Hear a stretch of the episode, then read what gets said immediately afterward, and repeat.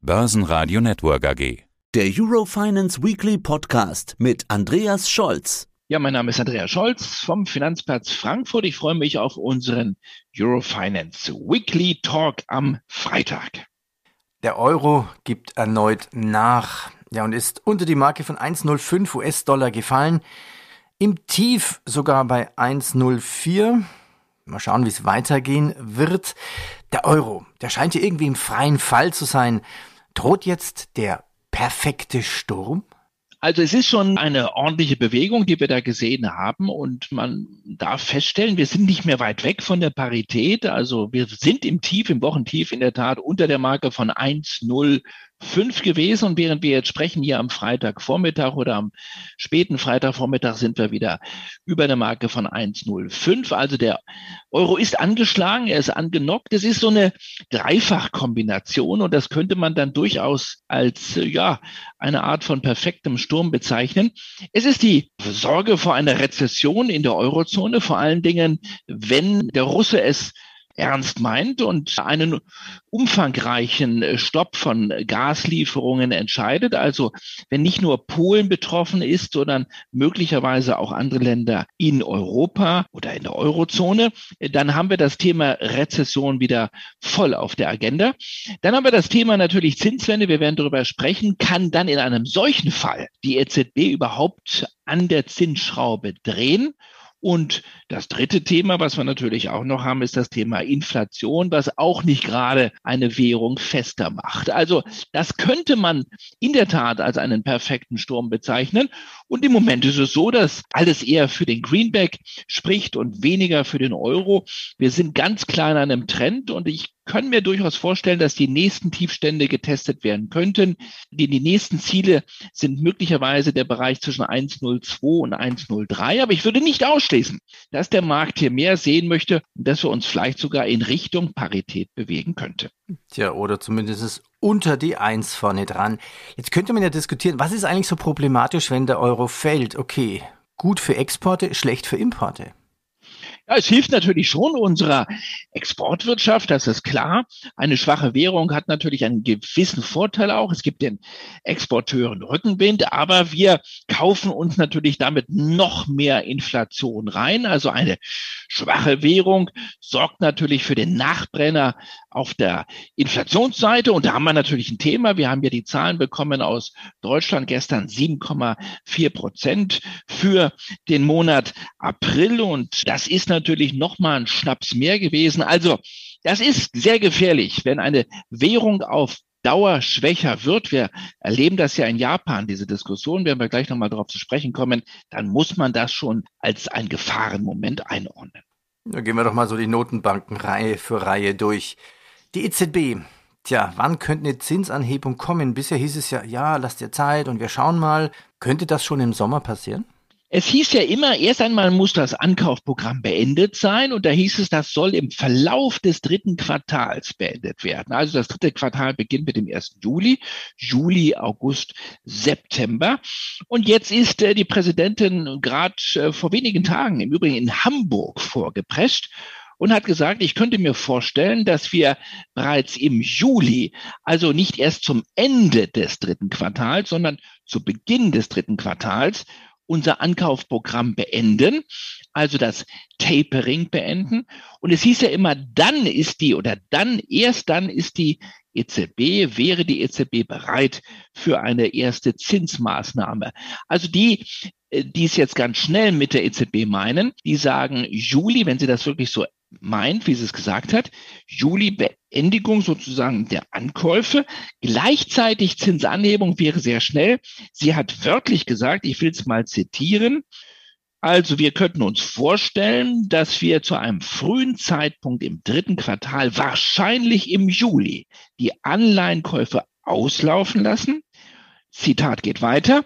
Das sei dann der Zeitpunkt, das sei dann der Zeitpunkt, sich die Zinsen und eine Erhöhung dieser Zinsen anzuschauen. Also, wenn wir das ganz wörtlich jetzt mal nehmen, ist es erstmal ein Anschauen.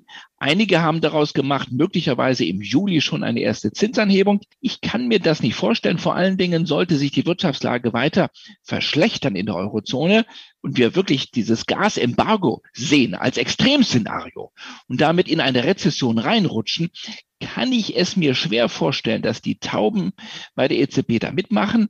Also anschauen, ja, möglicherweise aber im Juli noch nicht an der Zinsschraube drehen. Das könnte ich mir eher für September vorstellen. Aber auszuschließen ist es nicht. Tja, anders vielleicht in den USA. Bei der Fed, da scheint es ja Klarheit zu herrschen. In den nächsten Tagen, da ist die nächste Sitzung. Da könntest du schon den nächsten 50er Schritt geben. Wahrscheinlich schon. Man, die Frage ist vielmehr, was kommt dann und wird die Fed womöglich sogar eine Rezession riskieren? Also ganz kurz noch mal ein kurzer Nachsatz von mir zum Thema Euro. All das, was ich eben gesagt habe, unterstreicht die Zweifel, die der Markt hat an einer frühen, frühen in Anführungsstrichen, frühen Zinsanhebung durch die EZB. Also wenn der Markt jetzt wirklich davon ausgehen würde und der Markt sagt, die Lagarden meint es jetzt ernst und im Juli gibt es eine erste Zinsanhebung, dann müsste der Euro eigentlich fester tendieren. Aber wir haben ja gerade über den Euro gesprochen, er ist sehr, sehr schwach. Und das zeigt, der Markt setzt nicht auf die EZB, der Markt setzt eher auf eine FED, auf eine US-Notenbank, die es ernst meint. Die ist zwar auch relativ spät dran, aber die ist ganz klar auf Kurs in Richtung Zinswende. Und du hast es angesprochen, kommende Woche, Anfang Mai, gibt es den ersten sogenannten 50er. Also nach langer, langer Zeit mal wieder einen großen Zinsschritt. James Bullard wollte sogar die 75 Basispunkte. Also die 50 sind ausgemachte Sache. Wir werden kommende Woche einen großen Zinsschritt sehen. Zumindest wenn wir sagen, 25 Schritte sind kleine, dann ist 50 ein richtig großer.